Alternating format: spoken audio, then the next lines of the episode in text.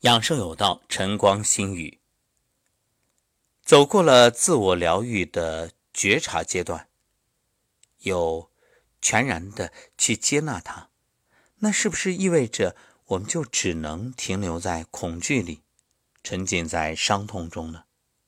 不，这就来到了第三个阶段，放下，也可以理解为改变。是的。当你的恐惧或者伤痛被觉察、被接纳，那么接下来就可以去改变它。这意味着放下因为这份恐惧而形成的旧有的模式、重复的行为，重新选择新的行为模式，也就是改写了剧本，重新开拍。所以这个阶段就包含了放下。说到这儿，肯定有人会不以为然。放下，我也知道放下，可是你不是我，你旁观者虽轻，我当局者太难，我真的放不下。要能放下，我早就放下了。好，那我给你一杯水，一杯滚烫的水，请你拿着杯子，你能拿住吗？拿不住会怎么样？放下。所以，如果你当下放不下，只能说明这个痛还不够深，这个恐惧还不够大。为什么放不下？因为人有惯性，人需要安全感。在你旧有的模式里生活，虽然不见得舒服，但是至少是熟悉的、可预测的，不会有意料之外的结果，所以相对来说是安全的。这也正是我们所讲的：为什么可怜之人必有可恨之处？因为当你看到了未来，当你想要帮助他脱离苦海，他却不断的沉沦。他放开你拉他的手，根本不接受，因为他不知道外面是什么，对外面的恐惧远远大于他当下这种痛苦带来的那种不安全感，所以这就是哀其不幸，怒其不争。为了这份安全感，很多人都会紧抓着固定的想法做法，所以常常用惯性来生活。还记得以前我们说。下岗潮的时候吗？你看，有不少人就是因为下岗，继而去创业，然后投身商海，也就是下海。下岗之后再下海，结果取得了巨大的成功。如果没有前面的下岗，没有这种被迫，他还会在旧有的体制里，就拿着那份死工资，心安理得的生活，根本不会去尝试改变，因为改变的成本看起来太高了。但是。事实是什么？事实是，你觉着创业很苦，需要勇气，而我却认为，你不创业，过得苦哈哈、紧巴巴，那才苦呢，那才是有勇气呢。真佩服你。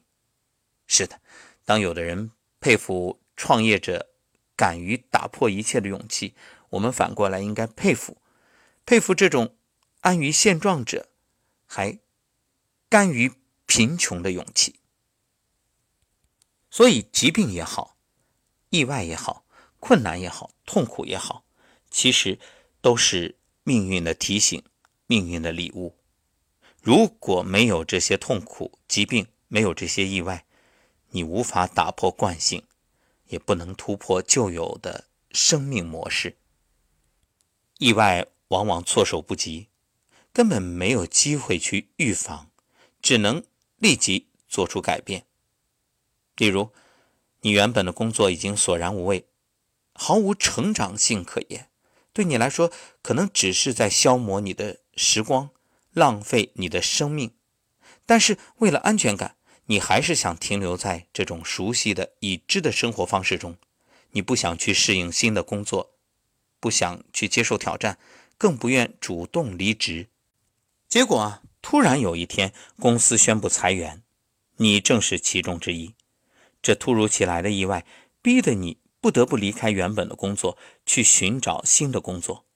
但是，也正因为此，促使你开启了崭新的人生。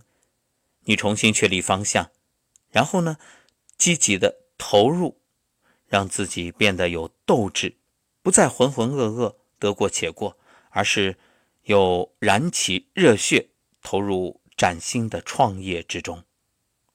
我当下就是这样的状态，所以你就因此而改变过去那种慵懒，也不再随遇而安，你变得积极有斗志。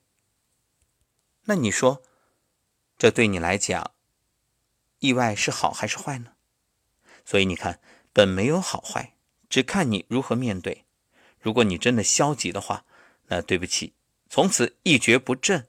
恐怕你就永无出头之日了。